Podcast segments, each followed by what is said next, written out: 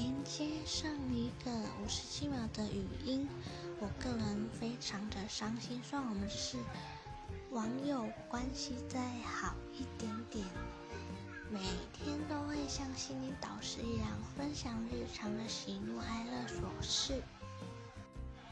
在几个月过后，变成不已读不回讯，但有在换大头贴照片。这真的是让人不懂为什么啊！常被女生列入渣男这个系列，也许知道秘密也是种解脱，不知道秘密也是种解脱。